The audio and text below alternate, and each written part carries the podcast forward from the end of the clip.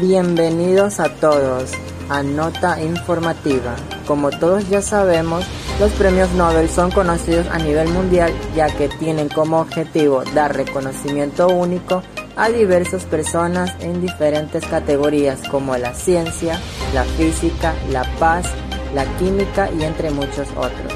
Saludos, yo soy Mauro Villasís, acompáñame en esta siguiente nota. Actualmente el primer ganador del Premio Nobel del 2021 en categoría de la química fue para el alemán Benjamin Lins, quien nació el 11 de enero de 1968 en Frankfurt, Alemania. A sus 53 años ha logrado ser licenciado en química, gracias a sus estudios realizados en las universidades como Freie Universität de Berlín y en Johann Wolfgang de Frankfurt, Alemania, donde logró conseguir su diplomado y maestría. En el 2005 fue invitado como profesor en la Universidad de Gankun-Shui en Tokio y en el 2008 en la Universidad de Sungkyunkwan en Corea. Pero este fabuloso químico actualmente es profesor honorario en la Universidad de Colonia. Gracias a su trayectoria en el estudio de la química, Liz ha logrado obtener de manera inesperada su primer premio Nobel el 6 de octubre del 2021, en compañía de su colega David Macmillan por el desarrollo de la organocatilisis asimétrica.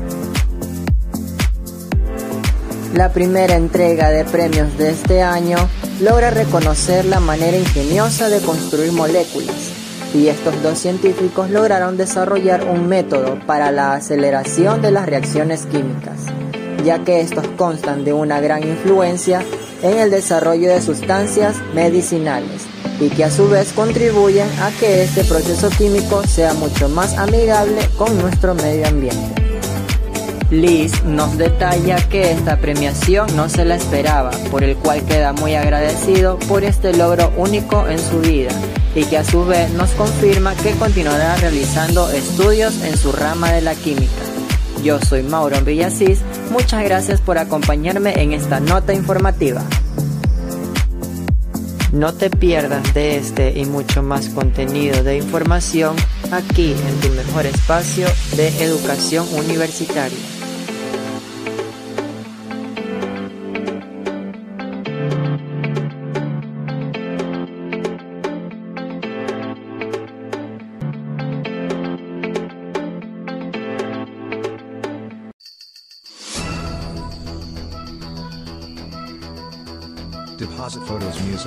Saludos a todos, bienvenidos a Noticias del Día.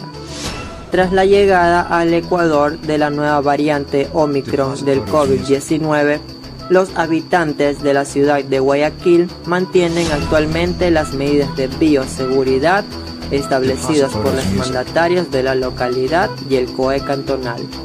Tras esta nueva ola de contagios, la población se mantiene al tanto de estas medidas. Yo soy Mauro Villasís, acompáñenme en esta noticia del día. Las medidas de bioseguridad obligatorias establecidas por la alcaldía y el COE cantonal se mantienen en vigencia. Estas establecen que los ciudadanos deberán portar el carnet de vacunación a cada espacio público que acudan es indispensable portar mascarilla y mantener el aforo establecido por las autoridades.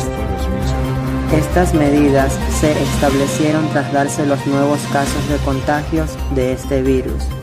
Por ello, las autoridades exigen a la población acudir a los diferentes centros de salud y puntos de vacunación más cercanos para poder darse así la inmunización absoluta de la población con la primera, segunda y tercera dosis, la cual ha sido considerada como la de refuerzo.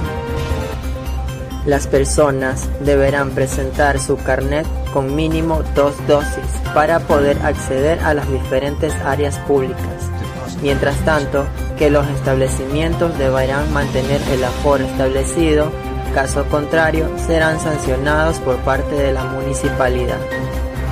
La mandataria de la ciudad, Cynthia Viteri, reconoce que este tipo de documentación deberá ser presentada en lugares donde exista la mayor aglomeración de personas, manifestando así que todo ciudadano también tiene el derecho de vacunarse como no vacunarse.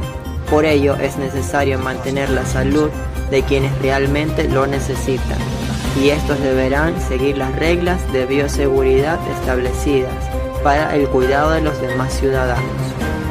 Según actualizaciones del informe epidemiológico, se ha podido reconocer que el número de fallecidos ha aumentado a diario, desde una a cinco personas. Estos datos fueron recaudados y dados a conocer a la población, y los mismos deberán cumplir estas reglas establecidas por los funcionarios. Yo soy Mauro Villasís y esto fue Noticias del Día.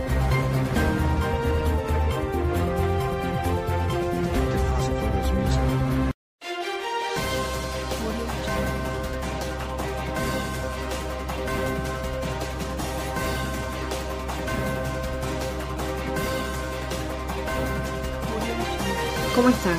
Bienvenidos a Crónicas del Día. Como en Crónica del día de hoy tenemos que apuñalan a joven entre las calles 16 y Medardo Ángel Silva, quien trabajaba como conductor en un juego mecánico muy reconocido en Guayaquil llamado El Gusanito. Se conoce que el joven, mientras laboraba en El Gusanito, tuvo una riña con un transeúnte el cual estaba vendiendo en la vía pública en las horas laborables de dicho joven, cuyo mal hizo fue rozarle el gusanito a este joven.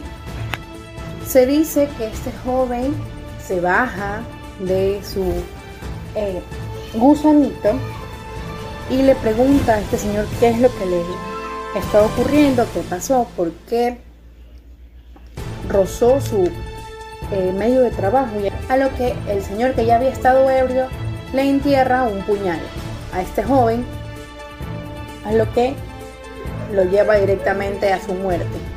Lo llevan a los hospitales más cercanos y fue donde confirmaron su muerte.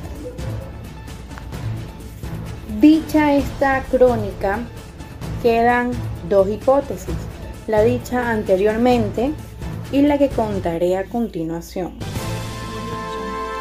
Tras este evento, los moradores de esta zona se dice que el hombre que había estado ebrio horas antes había estado amedrentando a las personas que pasaban por esta zona. A lo que este joven pasa por aquí con sus familiares, amigos, también lo molestó. Entonces este joven lo que hizo fue causar también una riña con este hombre ya ebrio y fue donde este hombre sacó y le mostró su puñal, su cuchillo y se lo enterró a este joven, al joven Steven de 23 años. No se saben los hechos con claridad, ya que sus familiares aún no hablan de este tema. Lo que sí se sabe es que este joven deja a un niño en la orfandad, el cual queda en cuidados de su madre. Les informó Dominic Torres.